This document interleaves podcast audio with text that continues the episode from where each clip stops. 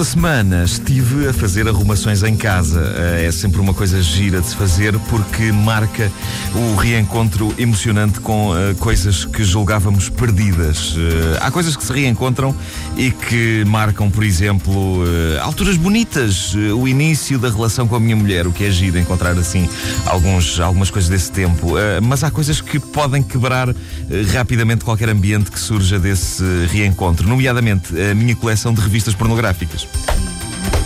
Ora, isto até podia ter graça e até eh, emanar algum charme se as ditas revistas eh, tivessem vindo da minha solitária adolescência. Mas não, eu na minha solitária adolescência não comprei nenhuma revista pornográfica, quer acreditem, quer não, é verdade. Eu via as revistas pornográficas de alguns eh, colegas meus que eram incapazes de as emprestar e compreende-se, porque afinal de contas, emprestar uma revista pornográfica é mais ou menos a mesma coisa que emprestar uma escova de dentes. Não se empresta, não é? Claro. Não se empresta uma revista Coisa porno. íntima. Ahm, e, e por isso, como só via as dos meus colegas, o que eu fazia era ver as fotografias com muita atenção, de modo a que aquelas imagens pulsantes me ficassem cravadas na mente, não é? Indelevelmente impressas na mente, de modo a que mais tarde e já longe dessas revistas, na solidão do meu mundo, eu conseguisse mentalmente reconstruir eh, essas imagens em todo o detalhe. Isto é tão patético de contar.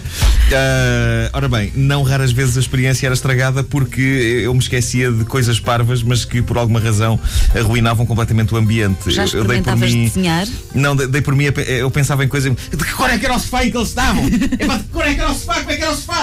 Ah, enfim, vidas, vidas. Ah, eu experimentava desenhar, só que eu não tinha muito jeito para desenhar. ah, Na altura foi. eu, eu sempre desenhei, não era incapaz de desenhar que não fosse bonecos. bonecos com ar de boneco. bonecos, pronto. Bonecos com ar de boneco não, é, não é excitante. Não. Ora bem, o que é certo é que a dita coleção que reapareceu agora. Foi-me dada há relativamente pouco tempo, há uns 4 ou 5 anos, eh, quando numa outra rádio e num outro programa eu decidi falar da importância que a famosa revista Gina teve na minha vida. Houve na altura vários ouvintes que decidiram comprar-me revistas Gina e oferecer-me. Ahm, que eu as tenha guardado eh, durante este tempo, eis o que se afigurou um pouco sinistro. Eu ainda usei argumentos como: ah, isto são peças de coleção. São peças de coleção. Mas não funcionou. Mas enfim, adiante. Eh, Uma, uma coisa maravilhosa que eu redescobri eh, nestas arrumações foi um pequeno, mas precioso livro de português para americanos. Eh, O livro foi-me dado por uma amiga minha da Califórnia, de uma vez que veio a Portugal visitar-nos, e eu fiquei rapidamente fascinado com o livro, porque. Para além de todas aquelas coisas óbvias que estes livros têm, eh, como por exemplo maneiras de perguntar quanto custa, eh, de pedir comida num restaurante, de chamar um táxi, tudo isso, o livro inclui eh, ainda uma secção muito séria. Aliás, tão séria como qualquer uma das outras. Não há ali um único vestígio de humor ou de malandrice ou de. Ah, não, não. Ah, uma secção muito séria sobre relações sexuais. Ah, e, pá, eu não sabia que estes livros turísticos, ainda por cima de empresas eh, reputadas, estamos a falar da Lonely Planet, possivelmente a mais ah, popular e conceituada empresa de edição de guias turísticos. Eu não sabia que estes livros chegavam a este pormenor, o pormenor de fornecer ao leitor americano eh, preciosas frases portuguesas para ele entoar durante o sexo. E isso é absolutamente fascinante, eh, senhoras e senhores. Antes de mais, eles eh, dão dicas sobre eh, aquilo que eles acham que é a nossa visão de portugueses do amor e do sexo. Eu vou traduzir o que eles dizem no guia sobre nós. Eh, dizem o seguinte: embora no geral os portugueses sejam eh, charmosos e dados ao flerte, homens e mulheres de quase todos os grupos etários não gostam de comentários sexuais agressivos e diretos. Ora, isto é verdade. Nós, homens portugueses, gostamos de os fazer. Não perdemos uma oportunidade de gritar um Oh boa! Bem tirado, mas se uma mulher nos diz uma coisa parecida, ficamos à rasca. Ah, é verdade. Sobretudo se uma mulher nos disser oh boa. Se uma mulher me disser a mim oh boa, eu fico à rasca. Ah, É grave. eles no livro dão então eh, algumas eh, frases de engate clássicas que supostamente cativam os portugueses e as portuguesas. Os exemplos vêm em inglês e em português e depois vêm com a transcrição fonética. Como é o caso de Tem lume, por favor. Tem lume. Tem lume é T-A-Y-L-O-O-M. Time. P-O-O-R e favor é F-U-H-V-O-R. V-O-R.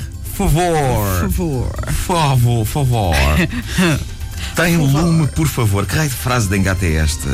Pá, imaginem o perigo disto. Um desgraçado de um português que precisa realmente de lume vai ter com um turista americano, diz-lhe tem lume, por favor, e quando dá por si o turista está ou em cima dele ou a fazer queixa dele por assédio.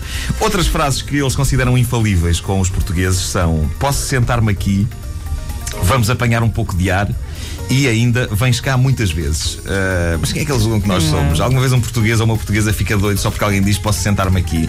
Mas que nível de exigência é que estes tipos nos atribuem? Por amor de Deus. Uh, é claro que a minha secção preferida do livro chama-se Fazer Amor. Uh, temos aqui, portanto, uma fascinante coleção de frases para dizer durante o ato físico do amor, o que levanta uh, a seguinte questão. Eles, eles esperam ir com o livrinho para a cama. É que só pode ser, porque eu, quando ando com estes livros de línguas estrangeiras, eu ando sempre com eles. Vou a um restaurante, lado, claro. abro na página correspondente e assumo perante o empregado do restaurante que estou a dizer-lhe as frases do manual. É a única maneira de fazer isto. Eu acho que as pessoas estão de férias, ninguém fica na véspera, à noite no hotel, a estudar, a decorar frases como se estivesse na escola. Ora, deixa-me cá ver para amanhã dizer, tenho que fixar isto. é? Não, é pá, porque nós precisamos de comer, levamos o manual das frases e pronto. Uh, parte do princípio que isto se aplica também nas relações, não é? Eu acho que eles devem levar o manual das frases e no meio da confusão dos lençóis e não sei o quê, tentam ir espreitando. Convém ter uma mão livre para segurar o manual. Algumas eh, frases essenciais deste livrinho da Lonely Planet para fazer amor satisfatoriamente com portugueses eh, incluem desejo-te, beija-me, não gosto disso. Ah, Bastante útil esta. Exato. Bastante útil. As pessoas não têm os mesmos gostos todas. Muito Eh, bem. Depois temos também para, por favor. também é útil. Também é útil. também é útil. Há que saber Parar. altura de parar, pôr o travão. Depois temos mais depressa, Yes, também. mais devagar, Muito útil. mais depressa, mais devagar. Ah, e temos ainda mais força, mais força e mais suave. Eu devo dizer que se uma rapariga estrangeira me dissesse mais força, a coisa acabava ali. Não é que eu quisesse acabá-la, é só porque seria muito difícil manter uma performance satisfatória perante as palavras mais força, mais força. Não ouviram desde o início? Querem ouvir outra vez?